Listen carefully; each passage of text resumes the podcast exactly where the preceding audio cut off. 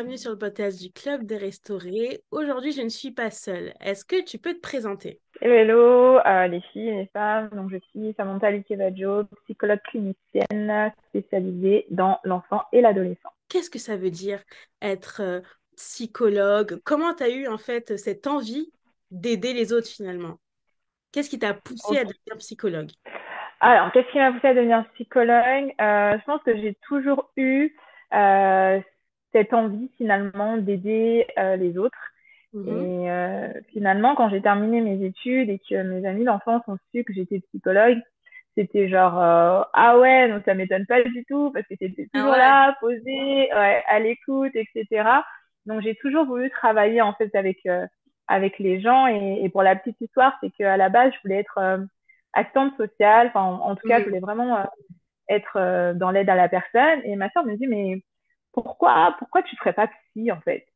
Et, et, là, j'ai commencé à me renseigner, j'ai commencé à faire des recherches sur Internet, j'ai commencé à faire des portes ouvertes et je me suis dit, ah ouais, en fait, c'est ça, c'est ça que je veux faire. Ok, et ça fait combien de temps maintenant que tu travailles dans ce domaine? Ça fait 5, ans. 5 ah ans, entre 4 et 5 ans. 4 mm. et 5 ans. Ok, et euh, où on peut te trouver? Alors, où est-ce qu'on peut me trouver euh, Comment ça? Alors, imaginons, euh, je prends un rendez-vous euh, chez toi. tu as un cabinet, est-ce que tu fais des rendez-vous à distance? Comment ça se passe, la première approche? Ok. alors, il faut savoir que moi, je suis à mi-temps, donc je travaille pour un, employeur dans une association d'aide aux victimes. On mhm. accueille tout type de victimes d'infractions pénales. Je pense qu'on pourra en parler en tout cas un peu plus tard. Mhm. Euh, et j'ai mon cabinet à côté en, en, fin, de, en fin de semaine. Euh, donc euh, moi je me situe à Troyes dans l'Aube. Pour ceux qui ne connaissent pas c'est la ville où il y a les magasins d'usine voilà c'est connu pour ça. Et euh, donc je me trouve à Troyes. J'ai mon cabinet. Et je fais également euh, les rendez-vous en visio. Parce que bah, j'ai pas mal de personnes de la région parisienne et euh, donc voilà, je fais mes rendez-vous en, vidéo. Ok, super. Je suis rentrée en contact avec toi, pardon, parce que je t'ai vu sur les réseaux sociaux. Et je me souviens que le hashtag que j'ai tapé, c'était psychologue chrétienne. Et c'est vraiment ça, je me suis dit, waouh, ok, ça existe. Parce que déjà, un, je ne savais pas que ça existait, etc. Euh, je t'ai permis de te DM et c'est comme ça qu'on a échangé et qu'on est là aujourd'hui. Euh, comment on fait pour associer les deux? Est-ce qu'on peut être psychologue et chrétien? C'est quoi ton point de vue? Mmh. Alors, moi, je pense qu'on peut être, euh, on peut associer les deux. Après, comme je dis souvent, c'est que pour moi, la psychologie, c'est une question d'âme, mais en fait, c'est encore plus profond. Moi, je pense que mmh. c'est vraiment une question d'esprit. Et, et, je pense que oui, on peut, on peut associer les deux, mais euh, il faut toujours faire attention, il faut toujours que le Saint-Esprit soit au-dessus de toute chose. Yes. En fait, et, et, en vrai, dans, tout, dans tous les métiers, hein mais mm. je pense encore plus dans la psychologie. C'est-à-dire que Dieu a permis que je puisse avoir en tout cas toutes ces connaissances, que je puisse avoir ce diplôme-là pour pouvoir accompagner les patients qui sont dans le besoin. Mais je pense que la, la précision, euh, c'est vraiment le Saint-Esprit qui le donne. Donc mm. pour moi, oui, être chrétienne et être psychologue, c'est pas contraire, et euh, ça peut s'allier. Et je pense que c'est une force en fait. Je pense mm. que quand tu rentres vraiment en profondeur, c'est vraiment une force. Ok, non mais c'est très beau ce que tu viens de me dire. Mais c'est quoi la psychologie finalement? On en parle, on en parle, mais quelle est la définition? Alors, la psychologie, euh, donc c'est l'étude de l'être humain, l'étude de ses comportements, l'étude de, euh, de ses mécanismes euh, et l'étude aussi de son intelligence, de ses émotions finalement. Donc, c'est tout ça la psychologie. Et euh, il faut savoir que c'est vraiment un domaine qui est très vaste. Il y a plusieurs spécificités, il y a plusieurs branches dans la psychologie. Il y a la psychologie du travail, il y a la psychologie comportementaliste, euh, il y a quoi d'autre? La psychologie cognitive, donc tout ce qui va être au niveau euh, euh des, de la cognition. Euh, ça va être aussi de la victimologie, la criminologie. Voilà. Il faut savoir que la psychologie, c'est vraiment un domaine vaste, en mm. fait. Et souvent, on va dire, bah oui, tu es psychologue, donc tu, tu es dans tel, tel domaine. Mais en fait, non, c'est tellement large et vaste. Il y a aussi bah, un psychologue euh, scolaire. Voilà. il faut savoir que vraiment, la psychologie, c'est c'est très, très large. D'accord. Et c'est super intéressant. Je savais pas que c'était autant large. Et donc, toi, ta spécialité, c'est les ados et les enfants ou et pourquoi cette spécialité? Comment tu as décidé de toucher les ados et les enfants? Ça t'est venu d'où? Euh, Alors j'ai toujours eu cet attrait-là en fait pour euh, pour les enfants et les et les ados. Euh, j'ai toujours aimé passer du temps avec les enfants. Euh, et euh, je pense que quand je suis rentrée dans la psychologie, le fait de pouvoir choisir enfant et ado, je pense que pour moi c'était comme une évidence en fait. Hmm. Surtout euh, surtout les adolescents parce que ils sont en construction et, et je me dis que c'est le moment en fait de leur apporter quelque chose. Hmm. Et, et c'est des êtres qui sont innocents, hein. c'est des êtres qui sont hmm. innocents. Et ce que j'ai bien aimé aussi, c'est que finalement, quand on, travaille avec les enfants, les ados, on est obligé de travailler avec les parents. Mm. Donc finalement, je travaille aussi avec les parents, je travaille aussi avec les adultes. Et c'est, et c'est vraiment ça, en fait, cette, cette, globalité et en même temps cette diversité qui m'a attirée. Et le fait de se dire, voilà, c'est des, c'est des innocents et ils ont besoin d'être accompagnés sur ce plan-là. Mm-hmm. Donc voilà, voilà pourquoi les enfants euh, et, euh, et les adolescents. Ouais. Faut pouvoir euh, vraiment agir à, à double niveau, agir vraiment les accompagner eux, mais également pouvoir aider les parents à pouvoir euh, les accompagner euh, au mieux euh, s'ils acceptent en tout cas mon aide. Mais je trouve que c'est beau parce que souvent, en aidant les enfants, on aide aussi les parents. Parce que finalement, on est le reflet, on est un peu le reflet de nos parents. Vu qu'on n'a rien appris, on copie un peu les choses, etc. Et donc, si tu aides les enfants, ça peut remonter jusqu'aux parents. Parce que ça va aussi leur permettre de modifier certaines choses, etc. Parce que c'est comme un miroir on se voit dans le miroir finalement. C'est un petit peu ça. C'est oui, oui, oui. Et, tu vois ce que tu dis, c'est-à-dire que nous en psycho, euh, il y a un, psychiatre euh, qui s'appelle Winnicott et qui, parle du lien de la mère et de l'enfant en fait. Et hmm. justement, ce qu'il dit, c'est que lorsque le bébé il naît, en fait, la mère est comme un miroir pour lui. Parce que quand il naît, il n'a pas encore conscience que c'est un être à part entière. Okay. Donc, il se construit d'abord dans le regard de sa mère. Mm-hmm. Et progressivement, avec le, le, père qui va arriver, qui va prendre soin du bébé, etc., progressivement, il va se détacher, il va comprendre que, OK, quand je pleure, maman, elle n'est pas obligée d'arriver tout de suite parce que, eh ben, elle fait quelque chose à côté. Mm-hmm. Alors que quand il vient naître, il pleure, tac, on le met au sein, il pleure, tac, on change sa couche, etc. Donc, du coup, il y a, il y a une instantanéité qui fait que le bébé pense que la, la mère et lui ne font qu'un. Et progressivement, finalement, voilà, il grandit et euh, il se différencie c'est vaste. Alors, ce que moi, je comprends, c'est que la psychologie, c'est un chemin. Euh, c'est un chemin pour euh, guérir son esprit. Enfin, est-ce que j'ai utilisé les bons mots? Parce qu'on ne sait pas. Hein. oui, oui, oui. Euh, là, je pense que pour certaines personnes, euh, ça touche l'esprit parce qu'il y a une captivité au niveau de l'esprit. Hmm. Et je pense que certaines personnes, ça touche l'âme parce que, ok, l'esprit est... Euh, euh, je prends vraiment des pincettes, c'est-à-dire que l'esprit est sauvé, il y a peut-être certaines choses qui vont rester, mais c'est-à-dire que c'est plutôt maintenant extérieur, c'est plus intérieur. Donc voilà pourquoi on va commencer à traiter là. C'est à double niveau encore une fois. Ça dépend vraiment de chaque personne. Mais oui, il est question de guérison ou de restauration ou de résilience, comme on dit en psycho. Ok, résilience. Et en psycho, la résilience, ça veut dire quoi? Alors la résilience, c'est la capacité à apprendre à vivre avec euh, un traumatisme. Apprendre à vivre avec les épreuves qu'on a vécues en fait. C'est-à-dire qu'en psycho, ouais, en psycho, on dit que euh, on oublie, on n'oublie pas. Et c'est vrai, on n'oublie pas en fait.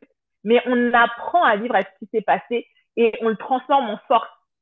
C'est-à-dire que ça, ça revient plus sur le devant de la scène de manière euh, intense, et de manière euh, inattendue. Mm-hmm. C'est ça la résilience. C'est-à-dire que c'est toi qui décides d'aller rechercher ton souvenir. Et c'est pas le souvenir qui revient à la surface comme ça je t'avais contacté parce que euh, je voulais parler de la santé mentale, les chrétiens et la santé mentale.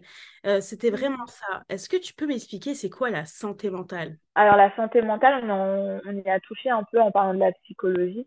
La santé mentale, en fait, c'est le, le bien-être mental. Se mmh. sentir bien mentalement. Mmh. Avoir un mécanisme qui est sain, finalement. C'est ça la santé mentale. Prendre soin de sa santé mentale, c'est être bien intérieurement se sentir en paix. Ok, se sentir en paix. C'est important d'avoir la paix. C'est vraiment important. Pourquoi aller voir un psy? C'est quoi, euh, par exemple, si tu as un exemple d'une vie, par exemple, est-ce que moi, je pourrais aller voir un psy ou euh, il y a des... Euh, on doit remarquer certaines choses avant d'aller voir un psy ou on peut y aller juste comme ça? Quels sont les... Qu'est-ce que tu préconises? Ok. Pourquoi aller voir un psy? Alors, il y a deux choses. Souvent, euh, on se dit qu'on va voir un psy que lorsque ça ne va pas. Hmm. Alors que euh, oui, il y a ce premier, euh, je dirais cette première raison. Tu peux venir voir un psy parce que tu sens que tu ne vas pas bien, parce que tu sens que tu es angoissé, parce que tu sens qu'il y a la dépression qui te guette ou qui est déjà là, parce que tu es en anxiété. Enfin, il y a multiples problématiques en fait. C'est-à-dire que le problème est déjà là et tu souhaites le régler. Mm-hmm. Mais il y a aussi l'autre versant en fait où, euh, c'est-à-dire que tu, oui, tu, tu vas bien, tu vas plutôt bien, mais tu arrives à un stade de ta vie où tu te poses pas mal de questions et mm. tu as envie de faire le point en fait. Tu as envie de mm. faire le point sur ta vie pour savoir où tu te situes, pour savoir réellement si tu es... Euh, comment je peux dire ça? Si réellement tu es sur, euh, entre guillemets, sur le bon chemin, si tu dois prendre les bons choix, etc. C'est-à-dire c'est comme faire en fait un petit, un état des lieux en fait, de tes émotions, pour savoir où tu en es. Donc c'est ça en fait. Souvent on va, on va porter euh, l'éclairage sur le fait bah je vais voir un psycho, un psychologue parce que ou une psychologue parce que je vais pas bien. Alors que finalement il y a aussi ce côté-là, ce versant-là, juste pour faire un bilan en fait.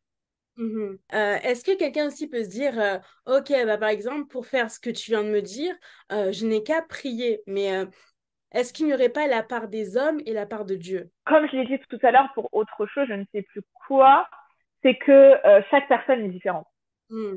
C'est-à-dire qu'une personne euh, peut ne pas aller euh, consulter un psychologue, euh, juste prier, euh, aller voir une personne qui, je sais pas, qui a traversé la même chose, ou voilà, on sait que dans notre communauté chrétienne, on a nos responsables, on a nos pasteurs, etc. Et euh, peut-être que pour certaines personnes, en fait, ça suffit, et la personne est totalement mais, mais guérie, vraiment restaurée, en fait. Hmm. Voilà. Et pour d'autres personnes, ça va nécessiter en tout cas un accompagnement autre, c'est-à-dire un psychologue ou une psychologue. Et mm. encore une fois, c'est pas contradictoire. Mm. C'est pas contradictoire, mais c'est complémentaire. Parce que euh, au niveau de la psychologie, on va aussi plutôt traiter au niveau des comportements, euh, au niveau de, de comment dire, venir mettre en éclairage euh, l'origine les, de ces comportements Hmm. et euh, le, mécanisme, en fait, hmm. pour que la personne puisse avoir en tête son mécanisme et puisse comprendre pourquoi elle agit de telle manière. Donc, c'est pas, c'est pas, c'est pas contradictoire du tout. Au contraire, c'est complémentaire. Au contraire, c'est complémentaire. Et je veux dire, pour avoir fait des, des, des séances avec, euh, avec des chrétiennes, c'est, c'est trop bien, en fait. Parce que c'est là, tu pries, tu pries en début de séance, etc. Et, et, surtout, je veux dire, quand vous êtes en accord, quand vous, vous savez qu'OK, on, on, fait de, de, notre base le Saint-Esprit euh, en tant que psychologue chrétienne, hein, parce que je peux consulter aussi des personnes qui ne sont pas chrétiennes, mais quand il y a une patient ou un, un patient ou une patiente chrétienne, c'est-à-dire c'est OK. Donc, laissons-nous conduire par le Saint-Esprit et c'est vraiment le, le, le Saint-Esprit qui va orienter les questions, les, les réponses, les propos et, et c'est juste, enfin, c'est juste trop bien, en fait à la fin de la séance, tu vois, ta patience, elle se dit, OK, mais c'est fou parce que ce que tu viens de me dire, je l'ai entendu, mais ce que tu viens de me dire, ça résonne. Enfin, donc, c'est complémentaire. Mais encore une fois, je, je, je ne force pas, c'est-à-dire c'est vraiment la conviction de tout à chacun. Vraiment, c'est la, la, conviction de tout à chacun, mais ne pas se, ne pas se bloquer, ne pas se bloquer si à un moment donné, tu penses, tu vois, parce que des fois, ça, ça monte dans le cœur et tu te dis, mais pourquoi pas? Et puis tu dis, non, non, non, moi, moi c'est pas possible. Moi, c'est pas possible. c'est vrai. Ouais, parce que souvent, on va se dire, oui, mais euh, pourquoi j'irai chez le psychologue si j'ai Dieu? Mais j'ai envie de dire, pourquoi tu vas chez le médecin finalement? Parce que le médecin aussi ne guérit. Enfin, pour moi, c'est Dieu qui guérit, mais le médecin, il aide à ta guérison. Tu vois ce que je veux dire? Donc, c'est vrai que c'est complémentaire. Aujourd'hui, on a mille et une choses qui peuvent nous aider et c'est important aussi de valoriser ces choses-là, ces métiers-là, de les mettre en avant parce que on peut avoir des traumas, on n'est même pas au courant et après, euh, on, a, on voit les déclencheurs, mais on ne sait pas pourquoi, entre guillemets, euh, ça se déclenche. Alors que c'est des histoires qui datent et c'est important de connaître son histoire, j'ai l'impression, pour ne pour pas la répéter. Je ne sais pas si ça existe en psychologie de, d'avoir des traumas passés, mais qui euh, aujourd'hui sont toujours présents. Et donc, quand tu as déclencheur, ça se déclenche, tu vois. Bien sûr, bien sûr que ça existe. Euh, et souvent, justement, on se rend compte, euh, comment dirais-je, que le comportement que nous avons aujourd'hui et les résultats et le résultat, pardon, euh, de d'événements traumatiques ou de chocs émotionnels passés en fait de blessures passées. Mm. Et, et parce qu'on n'a pas traité ça, parce qu'on ne s'en rend pas compte, on se dit seulement, bah, moi, c'est comme ça que je suis. Donc, mm. on continue à avancer comme ça. Après, c'est vrai, merci Seigneur, parce que euh, je pense qu'aujourd'hui, on, on, se conscientise de plus en plus parce que on en parle de plus en plus sur les réseaux. Donc, du coup, ça nous, ça, nous, ça nous fait écho et on se dit, ah, peut-être qu'en fait, là, il y a, y a, quelque chose qui ne va pas et ce que je suis en train de vivre, c'est pas normal. Le fait que je puisse vivre avec cette angoisse, c'est pas normal. Parce qu'il y a certaines personnes qui vivent avec une angoisse, c'est-à-dire que c'est quotidien. Et en fait, tellement c'est quotidien, c'est habituel depuis l'adolescence ou même des fois l'école primaire, ils vont penser que c'est normal de, de, vivre avec le cœur serré, de vivre avec la boule au ventre tous les jours. Alors que mm. finalement, c'est pas normal. Euh, oui, connaître son histoire, c'est très important et connaître son histoire familiale, encore plus. Déjà, on le sait en tant que, en tant que chrétienne, en tant que chrétien, euh, le poids spirituel hein, euh, de l'histoire familiale, c'est super important. Donc, euh, d'autant plus, en fait, euh, aussi du côté de la psychologie, parce que dans certaines familles, on peut voir, il y a, il y a la folie, enfin même, je veux dire, dans le milieu africain ou autre, hein, européen, ou dans l'Occident. Et, euh, et non, du coup, parfois, on, on, néglige, en fait. On néglige parce qu'on se dit, euh, bah, de toute façon, c'est normal. De toute façon, lui, il est comme ça dans la famille, mais euh, nous, ce sera pas notre partage. Et, et, malheureusement, souvent, bah, ça se répète. Peut-être que des fois, ça saute une génération, hein, mmh. mais percute, en fait. Voilà pourquoi c'est important de pouvoir, euh, d'aller les deux, en fait. Ah, bah, de prendre ses responsabilités, finalement. Tu dis que tu ne vas, euh, tu ne vas pas bien, il faut trouver des solutions et briser les cycles finalement. Comme tu dis qu'il y a des histoires qui se répètent, à un moment donné, il serait temps pour une génération de, de prendre le temps d'aller bien. C'est important parce que toi aussi, tu feras des enfants ou tu auras des enfants. Enfin, la génération va continuer à grandir et c'est important d'avoir une génération qui guérit pour, euh, pour moi, dans ma tête, pour guérir les autres générations, pour faire des générations guéries, tout simplement. bien sûr, bien sûr, je veux dire, euh, on sait très bien finalement que comment comment comment je peux dire ça? On est c'est peut-être paradoxal ce que je vais dire hein. on n'est pas né on n'est pas né pour nous servir nous-mêmes. Yes c'est vrai non je suis d'accord. C'est-à-dire qu'on a une destinée à accomplir c'est important de prendre le temps pour soi mais finalement quand tu prends le temps pour toi c'est pour pouvoir accompagner toucher des personnes en fait c'est ça tu vois mm-hmm. Donc, euh, donc oui, c'est tellement ça. C'est-à-dire que quand tu, tu prends le temps, en fait, de, de, de guérir, c'est pas, en fait, c'est pas pour toi. Enfin, c'est pour toi, mais c'est encore plus pour les générations, en fait, là-dessus. C'est vraiment le, le, l'héritage que tu vas laisser, en fait. C'est ça. Comment savoir quand c'est un, un, psychologue? Euh, je dirais, je vais en profiter pour dire de, de ne pas attendre, en fait, d'être au fond du puits. Mmh. De ne pas attendre, en fait, à être euh, dans, dans, dans, ces moments-là où euh, tu n'arrives plus à, à sortir de ton lit. Et, et, souvent, ça va être là, en fait.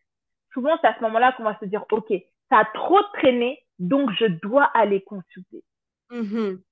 Donc, vraiment, j'en profite, en fait, pour faire de la prévention et, et, et de se dire vraiment, euh, voilà, on, a aussi entre chrétiennes, c'est-à-dire prendre le temps de prendre le temps de prier et, et, si tu sens vraiment dans ton cœur que tu as besoin d'aide, en fait, tu as mhm. besoin d'aide, alors va, va consulter.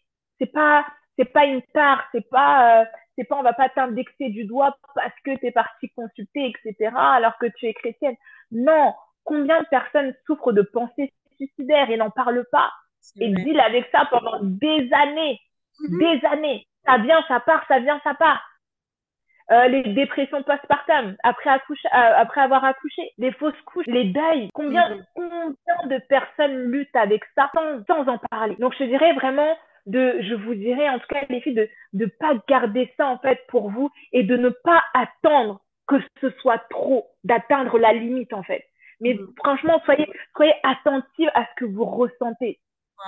et je pense que je je sais pas euh, euh, euh, quel âge en tout cas à ta communauté Inès, euh, mais euh, je me dis, la vingtaine, finalement, à la vingtaine, tu te rends compte que tu as traîné en fait déjà beaucoup de choses. Énormément. Beaucoup de choses. Que ce soit dans l'environnement familial, que ce soit l'environnement scolaire, en grandissant, tac, tac, tac, l'adolescence, tu as eu des relations amoureuses, etc.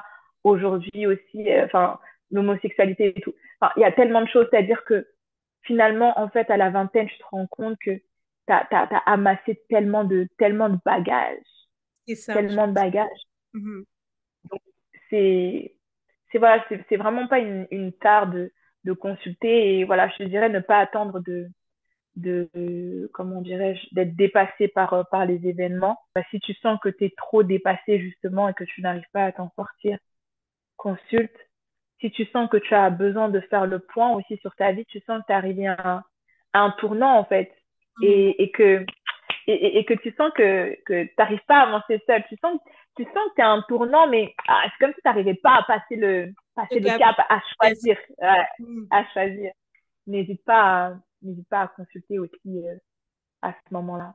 Il y a un moment dans, dans la vie, je trouve qu'on a besoin de se faire tenir la main, d'avoir juste une personne à côté de toi pour te dire, ok, euh, il y a eu ça, ça, ce n'est pas grave, ça ne fait pas ton identité. Et c'est temps d'avancer, comme tu as dit, on a eu beaucoup de bagages, on est très jeune, enfin on est très jeune, on est jeune quand même, je crois que ma communauté, elle est assez jeune, et on a vécu, on a eu des, énormément de bagages, des bagages quand même assez lourds. Et c'est comme si là, on traînait avec. On traînait avec. Pourtant, on se dit, bon, bah, je vais les abandonner. Aujourd'hui, c'est la dernière fois. Mais on les a toujours. Et je trouve que ça, c'est important de, de laisser, de se, franchement, de se laisser guider, d'abandonner ces bagages, vraiment de leur dire au revoir et de recommencer sainement. Et, et pour vraiment aller dans l'extrême, c'est-à-dire que il y a certaines personnes aussi qui, qui peuvent dealer aussi avec eux. Parce que tu sais, tout ce dont je viens de parler sur euh, tout ce qui est dépression, peut-être anxiété, euh, pensée suicidaire, etc., c'est tout ce qu'on appelle en fait du côté, ça va aller du côté de la névrose. Euh, C'est-à-dire que la personne a quand même un, un pied dans la réalité, tu vois. Mm. Euh, alors qu'il y a, y a certaines personnes aussi qui dealent avec ce qu'on appelle euh, la psychose. C'est-à-dire que il y a, euh, il y a, la personne a du mal à faire la différence entre la réalité et, euh, et le monde imaginaire. Tu vois et donc, ça va être des personnes peut-être qui vont entendre des voix, etc. Et encore une fois, il y a le côté spirituel dedans.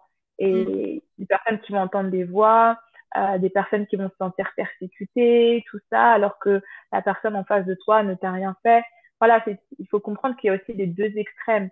Et même dans ces moments-là, tu peux venir consulter en fait. Et, et si tu veux pas consulter euh, un psychiatre parce que euh, c'est ton choix, t'as pas envie d'être sous médicaments ou voilà, il y a des psychologues chrétiennes. Je je suis pas la seule, hein. Il y en a il y en a d'autres. Donc mhm. euh, faut vraiment pas faut vraiment pas hésiter quoi. C'est pas c'est pas une honte, faut pas avoir honte. Faut, faut vraiment pas avoir honte. C'est ça qu'il faut avoir aussi en tête parce que par la honte tu peux aussi passer euh, à côté en fait de, de ta guérison ou alors euh, pas forcément passer à côté, mais être plus longtemps dans le chemin de ta restauration, alors que finalement, il, aurait pu être raccourci en étant accompagné. C'est vraiment vrai. J'ai l'impression que la première étape, c'est de parler, en fait. Dans toute chose, euh, là, ce que, ce que tu viens de me dire, je pense que c'est mettre des mots sur ce qu'on ressent. Il y avait des cas de dépression dans la Bible, de personnes qui avaient des problèmes de santé mentale. Euh... Euh, L'exemple qui me vient en tête, j'en avais parlé dans un de mes posts, euh, c'est Élie. Mmh. Élie qui a demandé la mort, mmh. carrément. Oui. Euh, il y, a, y a David aussi qui est passé par des moments difficiles quand il parle à son âme. Mmh. Il y a David. Donc, euh, il y a, voilà, ça c'est là, c'est vraiment les deux, deux exemples que j'ai en tête.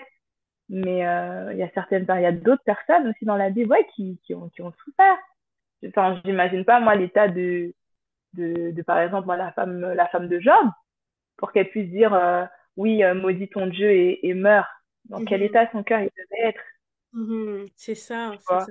Donc euh, non, et puis les frères de Joseph.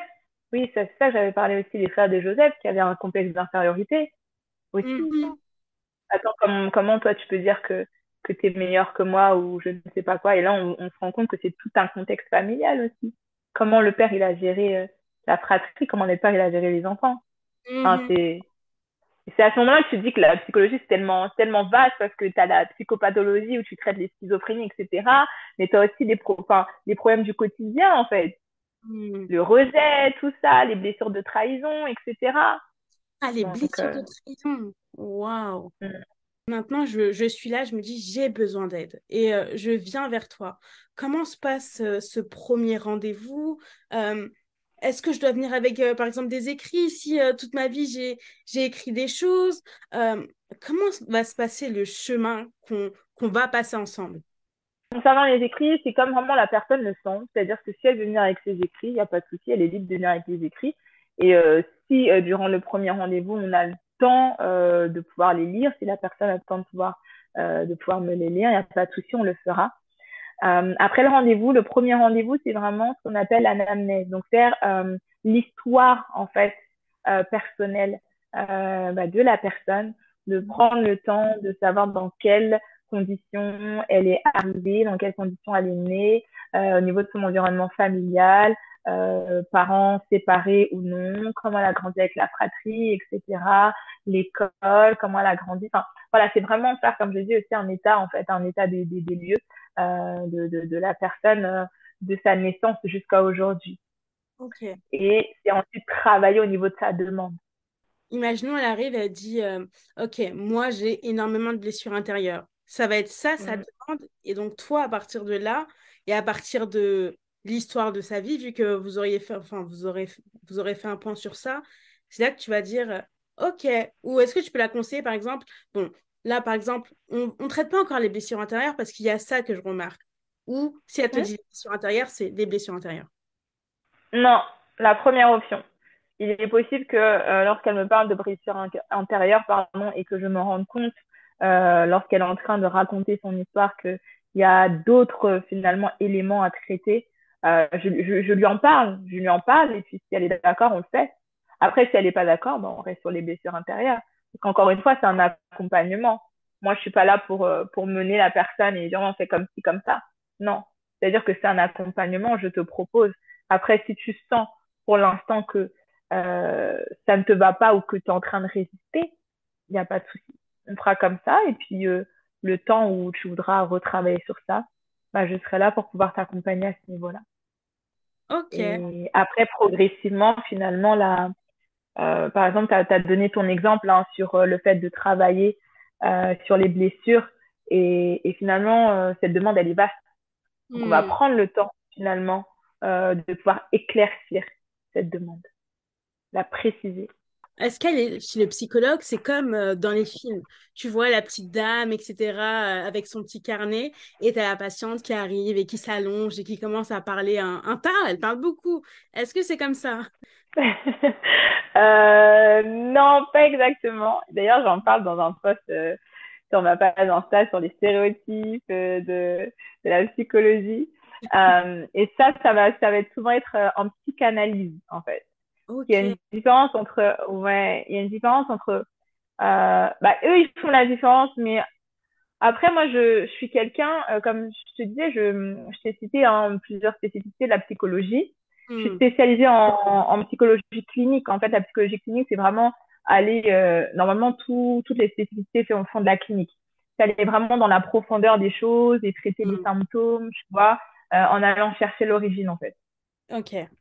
Et, euh, mais je sais que lorsque je vois un, un patient euh, qui a besoin, je sais pas moi, plus de thérapie euh, au niveau comportementaliste, et eh ben, je vais aller un peu checker au niveau des exercices, etc. Euh, Qu'est-ce que je peux lui proposer? Euh, Si je vois que euh, la personne elle est plus du côté, ben, on va dire ok analytique, et que je sens que la personne non, faut vraiment, elle a vraiment besoin de parler pour que ça puisse avoir un effet thérapeutique et euh, vraiment se sentir mieux pour qu'on puisse voilà euh, identifier euh, les symptômes, l'origine, etc. Et ben on va plutôt faire le côté analytique. Si je sens que la personne est plus du côté de l'écriture ou de l'artistique, ok, on va essayer de voilà. En fait, du coup, je, je suis vraiment large à ce niveau-là. Mais les psychanalystes, eux, c'est vraiment l'analyse, c'est-à-dire qu'ils vont euh, dans la profondeur en fait des choses et euh, ils vont souvent remonter en fait à l'enfance. C'est mmh. leur spécificité en fait. Et mhm. après, il y a plusieurs courants. Il y a Freud, il y a Lacan. Mais, mais voilà. Et c'est euh, ceux qui font des séances de psychanalyse qui sont généralement, en fait, allongés sur le canapé. Et le mm. psychanalyste ne va pas trop relancer. Il va plutôt être juste type à dire mm -hmm, mm Ok. Et c'est vraiment, ouais. c'est vraiment la personne qui va, qui va commencer à faire des liens. Et ça fonctionne, hein. La personne va commencer à faire des liens toute seule. Elle va faire des questions, des réponses. Et parce qu'elle va prendre ce temps-là de réflexion, en fait. Donc, non, non, non, non, les personnes ne s'allongent pas. Après, si elles veulent s'allonger, moi, ça me pose pas de problème. Franchement. Ça marche.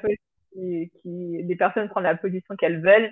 Mhm. Mais voilà, pas allongé. Mais euh, j'ai mon, j'ai mon petit carnet, j'ai mes petites feuilles. Parce qu'en plus, moi, je, je suis quelqu'un, j'ai besoin d'écrire, j'ai besoin d'avoir les mots sur les yeux euh, Mm. de ce que la personne va dire ou de ce que je peux, euh, moi, lui reposer par, comme question ou reformulation, en fait, euh, par derrière. Donc, j'ai besoin d'écrire pour pouvoir revenir après euh, sur mes notes. Donc, euh, oui, j'ai- j'écris, j'écris, j'écris. Les personnes euh, juste euh, parlent, parlent beaucoup. Ça dépend des personnes. Il y a des personnes vraiment où euh, t'es là, tu dis ok, la personne, elle, elle- en fait, elle sait pourquoi elle est venue et euh, du coup, elle a aussi une personnalité qui fait que elle va, elle va, elle va pas avoir peur de, de s'exprimer, de parler et, euh, et d'être jugée en fait. Donc, euh, elle va parler, parler. Souvent, c'est les adultes. Enfin, c'est les adultes souvent. Après, les plus jeunes, c'est un peu plus compliqué. Faut, faut les lancer, faut leur poser des questions, etc. Mais voilà, après, ça va dépendre des personnalités et des âges. Il faut à peu près combien de séances? Comment est-ce que c'est dès le début, tu sais que par exemple, toi, il te faut six séances, ou c'est vraiment au fur et à mesure euh, que vous voyez, toi et ta patiente, ou toi et ton patient, les séances? Au début, en tout cas, c'était vraiment au début quand j'ai commencé euh, dans le libéral et euh, aussi en étant l'association. Parce qu'avant, j'étais dans un, dans un établissement pour les enfants qui ont des troubles du comportement. Donc, Mm. c'est-à-dire que eux, lorsqu'ils sont dans établissements, euh, et ben, le suivi psychologique fait partie de la prise en charge. Donc, la question ne se pose pas euh, de pouvoir arrêter le suivi. Euh, on va plutôt l'alléger, en fait. Au début, ce sera une fois par semaine. Et si on sent que la personne, elle, elle va plutôt bien ou qu'elle adhère plus du tout, plus trop au suivi, bah, on va, on va proposer, on va négocier une fois toutes les deux semaines, une fois par mois, voilà. Mais c'est vraiment finalement en, en pratiquant euh, que j'ai commencé finalement à apprendre à, à, à discerner euh, dès le premier ou deuxième rendez-vous, ça dépend des personnes, Mhm. si la personne va avoir besoin d'un suivi court, euh, moyen ou plutôt long en fait. Et, euh, et souvent, je vais le dire euh, plus souvent la deuxième séance. Euh, après, je vais pas forcément dire oui, là, il va falloir six séances, douze séances, non. Euh, je, je dirais à la personne, mais écoutez, là, en fonction de ce que vous me dites, je pense que le suivi, voilà, ne sera pas, euh, sera pas trop long. C'est juste le temps, voilà, de pouvoir euh, éclaircir tel ou tel point. Après, pour certaines personnes, j'ai même pas forcément besoin de le dire parce qu'elles elles savent déjà euh, tout, toutes les la, la problématique, toutes les problématiques qu'elles ont à, à, à travailler et la, et la profondeur de, de l'enracinement de ces problématiques-là. Donc, Mhm. elles, elles savent que le suivi va être, euh, va être assez long. Mais voilà, sinon, c'est vraiment première, deuxième séance, on, on en discute et puis voilà. Après, il y a certaines personnes qui ont besoin de se rassurer et même si tu sens que c'est la fin, euh, mais non, j'ai encore besoin et tout. Non, n'avez plus besoin. Mais c'est, rassurant, je pense, d'une part. Mais euh, Ah, c'est un rendez-vous, finalement. C'est comme un rendez-vous et ça te donne des habitudes. Je pense que c'est rassurant, tu vois, de se dire euh, je vais à tel endroit. Et bah, ces endroits, vu qu'ils t'aident à guérir, je pense qu'il y aura, toujours- il y aura toujours une place dans ton cœur, tu vois. C'est toujours quelque chose qui va rester un peu. Et le temps, ça dure une heure, euh, 45 minutes. C'est combien de temps, par exemple, chez toi? Ouais, euh, pour moi, le premier rendez-vous, c'est une heure. Euh, Mhm. vraiment faire le, le temps de pouvoir discuter, voilà, de tout. Une heure. Et ensuite, les autres rendez-vous, c'est 45 minutes. Parler de, par exemple, des personnes qui, c'était la fin, mais elles ne voulaient pas quitter. Comment on sait? Comment je sais que je suis guérie? Comment on arrive à, à ce dernier rendez-vous? C'est pas forcément dans, dans un ordre, mais la Mhm. première chose à laquelle je pense, c'est que euh, déjà quand la personne, euh, elle ne trouve plus le temps aussi long, en fait, entre le précédent rendez-vous et le prochain. Ok, Parce oui. que souvent, ouais, au début des entretiens, souvent quand ça va vraiment pas bien, même si c'est toutes les deux semaines, une fois par semaine, ah bah j'attendais ce rendez-vous avec impatience parce que voilà, vraiment ça n'allait pas, etc. Et quand la personne commence à supporter de plus en plus finalement euh, l'espace entre les deux rendez-vous, on commence, on, on se dit ok, là ça commence à aller mieux. Mhm. Euh, ensuite, c'est comment aussi la personne, elle se sent. C'est pour ça que c'est important de faire le point par rapport à la demande, en fait, euh, la demande que la, que la personne apporte. Donc, c'est faire le point aussi à ce niveau-là. Euh, Mhm. ok, vous aviez demande, où est-ce qu'on en est maintenant? Et, et quand on, on voit que finalement, euh, la, la demande a été, euh, a été, a été remplie, euh, c'est à ce moment-là aussi qu'on peut se dire, ok, bah, euh, on peut arrêter le suivi. Mhm. Euh, et ensuite, ça va être aussi comment la personne aussi elle se sent au quotidien. Euh, je, je parle d'angoisse parce que généralement, je parle vraiment généralement, hein, parce que sinon, je pourrais vraiment prendre cas par cas.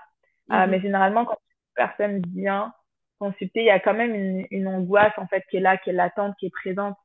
Et, et finalement, quand cette personne-là, elle, elle, elle sent plus cette angoisse-là, elle se sent, elle se sent libre de pouvoir faire des erreurs, euh, ou alors de pouvoir poser des limites, euh, ou alors de pouvoir euh, penser plus à elle et moins aux autres. Mhm. Là, on se rend compte que là, on peut, on peut, on peut mettre fin au suivi parce que elle arrive à se penser comme une personne importante et à pouvoir poser les limites qu'il faut pour qu'elle puisse continuer à avancer.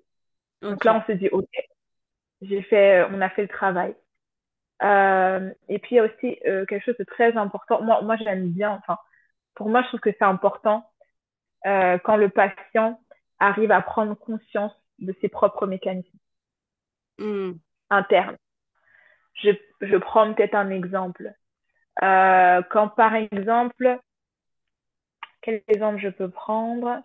Ok, la personne, euh, elle est, elle est au travail, elle est au travail, et euh, finalement, il y a une nouvelle personne euh, au niveau de l'équipe euh, qui arrive, et finalement, je sais pas, la personne, elle se, elle se replie sur elle-même. Et hmm. donc, du coup, euh, là, elle va se dire, OK, là, je suis en train de me replier sur, sur moi. Pourquoi? Parce qu'il y a telle personne qui est arrivée, donc je suis en train de stresser parce que je suis en train de me dire comment je vais lui parler, comment je vais l'aborder. Et je peut-être, je suis en train aussi peut-être de me dire, mais peut-être que je vais mal l'aborder, je vais mal répondre, et nana. Voilà. Et quand la personne arrive finalement à se comprendre elle-même, on se dit, OK, bah, le taf, il a été fait, en fait. Hmm. Parce que derrière, on travaille aussi pour pouvoir trouver finalement des, des stratégies. Donc, c'est un peu ça. Et quand il s'agit d'enfants, euh, bah, c'est quand les, les parents viennent nous dire, bah, écoutez, non, il est vraiment mieux à la maison, euh, euh, il est plutôt serein, voilà, ça peut arriver de faire quelques crises, mais c'est normal, c'est pas comme avant. Mais là, on sent vraiment qu'il a, on l'a retrouvé, il mange mieux, à l'école ça va, il s'amuse bien avec ses copains, voilà. Euh, au niveau des enfants, ça va plutôt être euh, au niveau des, euh, des parents, du constat des parents et de ce que l'enfant aussi nous rapporte avec le dessin, etc. Et aussi, ben, c'est aussi physique. Hein. Ah ouais? Ouais, sur le visage, en fait. C'est vrai? Euh, Oui. Euh, tu, tu sens, tu sens, et on, on peut le voir dans la vie de tous les jours, tu sens que la personne, elle est, elle est beaucoup plus rayonnante, qu'elle est, qu'elle est beaucoup plus sereine, et, et surtout quand ça se, ça se manifeste en fait dans des entretiens euh, euh, d'affilée, voilà, que c'est des entretiens qui se suivent. Ah, tu te dis ok. Donc là, ça veut dire qu'elle va vraiment mieux et donc euh, que voilà, que le suivi il peut, il peut s'arrêter. Après, je dis toujours, hein, s'il y a besoin à un moment donné, parce que vous êtes euh, à une autre étape de votre vie, etc. Voilà, vraiment, n'hésitez pas à venir consulter. Mais là, moi, je pense que que ça va, vous allez bien. Et aussi au niveau des symptômes. Hmm. Quand il y a, y a, un traumatisme faire l'état au niveau des symptômes, le sommeil, l'alimentation, les réveils dans la nuit, les cauchemars, etc., l'hypervigilance, quand vous repassez sur les lieux, comment vous vous ressentez, quand vous croisez telle personne, comment vous vous ressentez, quand vous croisez un homme ou une femme, comment, voilà. C'est aussi pour pouvoir faire aussi un point sur ça au niveau des symptômes. J'en ai appris aujourd'hui. Hein. Franchement, j'ai l'impression que j'étais à l'école, j'apprenais, j'apprenais, j'apprenais. J'ai J'aime énormément. J'ai deux questions. Que moi, je suis jamais allée chez psychologue. Est-ce que ça coûte d'aller chez un psychologue? Ça coûte combien C'est remboursé par la Sécu? Enfin, moi, je ne sais pas. Je pose des questions qui me passent par la tête. Ok, super. Euh, bah, elles sont super, ces questions qui passent par la tête. Euh, par ta tête. Euh, du coup, moi, je fais les séances à 55 euros. Il mmh faut savoir que ça tourne, ouais, ouais, 55. Par moment, il y a des personnes qui font 45, 60. Sur Paris, je sais que c'est un peu plus cher. Ça peut aller jusqu'à moins 70, si je ne me trompe pas. Est-ce que c'est remboursé par la Sécu? Non, moi, je fais pas partie du dispositif Mon Psy. Donc, mhm. c'est pas remboursé par la Sécu parce que, euh, personnellement, voilà, si je suis en libéral, c'est pas pour être euh, encore euh, supervisé, ouais, supervisé par un, par un médecin. Donc, euh, je suis pas partie, je, ouais, je fais pas partie du dispositif Mon Psy, mais je sais qu'il y a certaines mutuelles euh, qui offrent quelques séances ou qui peuvent rembourser un pourcentage. Donc voilà, c'est moi je fais voilà 55 euros et puis euh, après avec les étudiants, voilà, on peut, on peut discuter. est-ce que tu as déjà eu un cas où, par exemple, euh, tu étais en train de, de, travailler avec ton patient et là, tu as senti que euh, tu avais fini ta part et que là, ça arrivait euh, la part de Dieu, en fait? Tu pouvais plus rien faire de ton côté et que là, c'était à Dieu de, de prendre le contrôle. Est-ce que ça t'est déjà arrivé? Oui, bah, pas exactement, mais presque. C'est-à-dire que la problématique de la personne, c'est beaucoup plus spirituel hmm. que psy.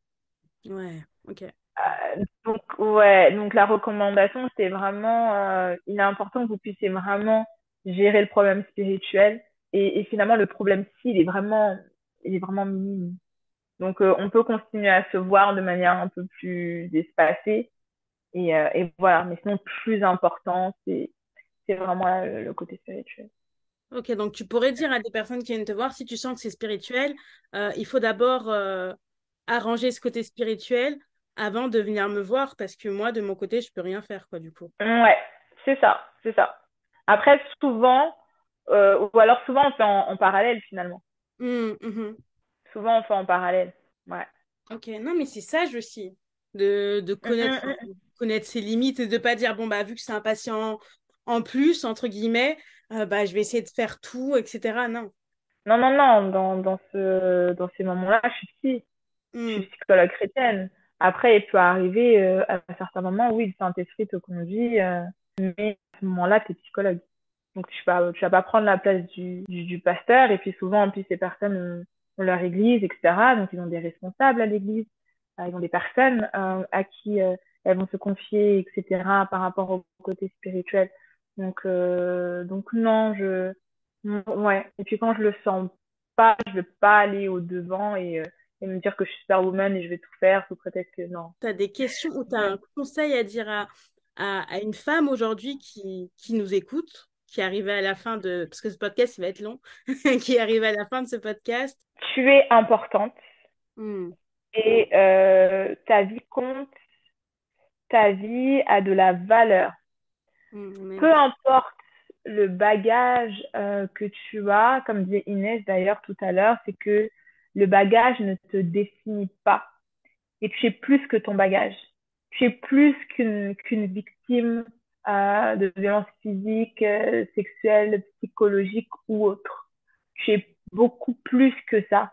Et ce que je vais encore te dire, c'est que euh, peu importe finalement la, la durée euh, de la noirceur, il y a, y a toujours une lumière.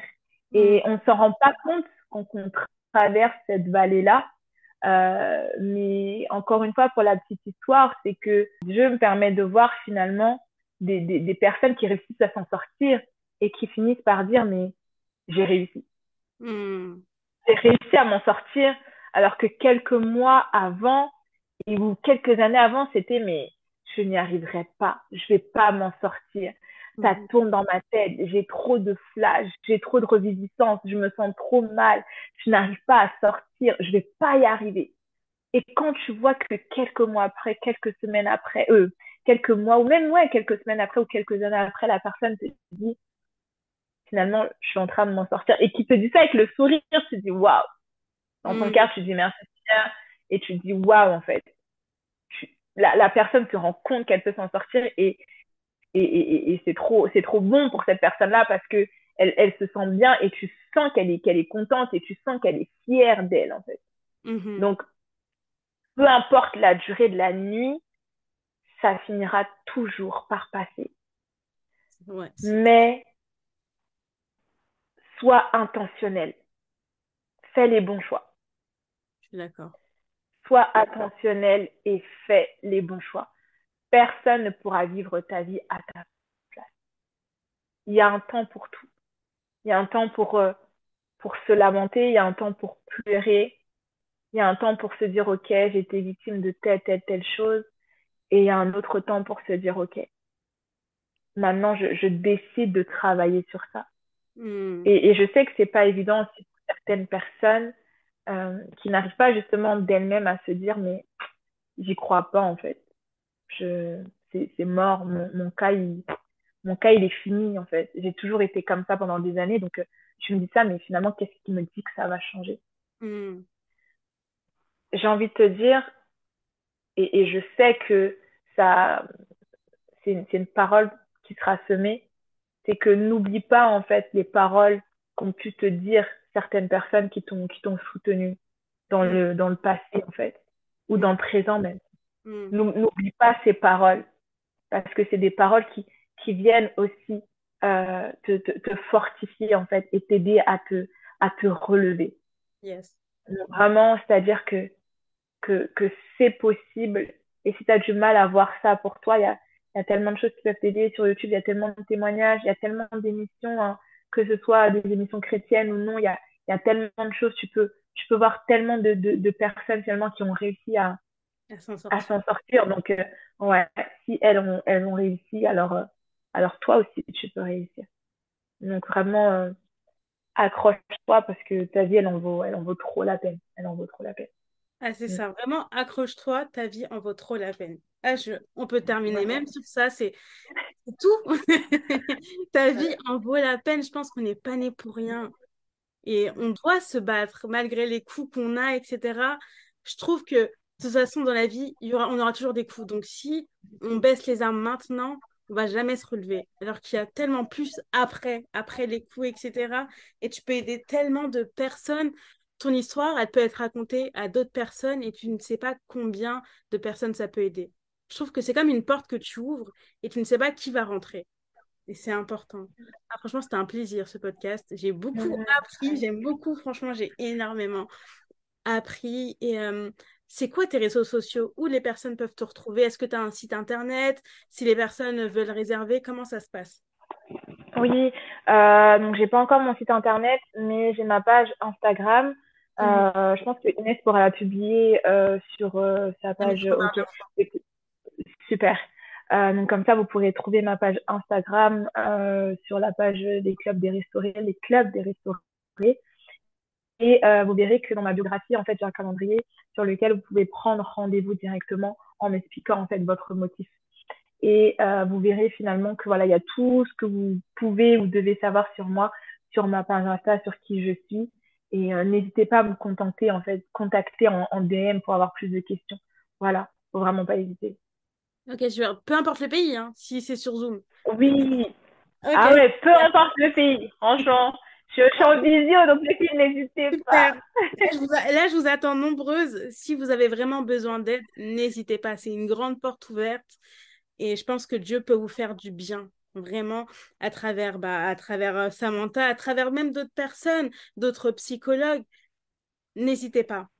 C'est le moment de parler et de, franchement, d'être libre. C'est vraiment, je trouve que quand tu as des bagages, t'es pas libre, c'est trop lourd. C'est le moment d'être libre. En 2023, je trouve qu'on va être libre. C'est important, c'est vraiment important. Yes. Yes, yes. Il faut. On a besoin. c'est le travail de toute une vie. Hein. C'est mm-hmm. juste qu'il y a un plus gros travail qui a besoin de se faire. Et puis après, c'est progressivement. mais je tenais juste à dire que c'est nécessaire d'avoir des personnes comme toi dans la communauté chrétienne Vraiment, euh, c'est nécessaire d'avoir des personnes qui travaillent dans la psychologie, etc. Parce que des fois, c'est tabou. Et là, on, on sort de ce tabou-là, on peut en parler. Et même, je pense que les gens ne vont pas voir leurs responsables, etc. Parce que c'est trop euh, dedans, c'est trop à l'intérieur encore. C'est trop des personnes peut-être qu'elles connaissent, etc. Alors que là, mmh. euh, aller à l'extérieur, pas aussi, elles ont peur de se faire juger aussi. Mais là, aller à l'extérieur, être devant une inconnue, tu peux être toi-même parce que tu vas pas te dire, bon, bah, euh, elle va me juger ou elle va le dire à un tel sort de l'église ou cette histoire va sortir. Non. Là, c'est l'occasion vraiment de, de discuter devant une personne qui ne vous connaît pas et qui ne va pas vous juger puisqu'elle est là pour vous aider. En tout cas, bah, merci beaucoup. Merci, merci, merci. Merci à toi pour l'invitation et surtout merci à toi pour la confiance. Hein. Merci.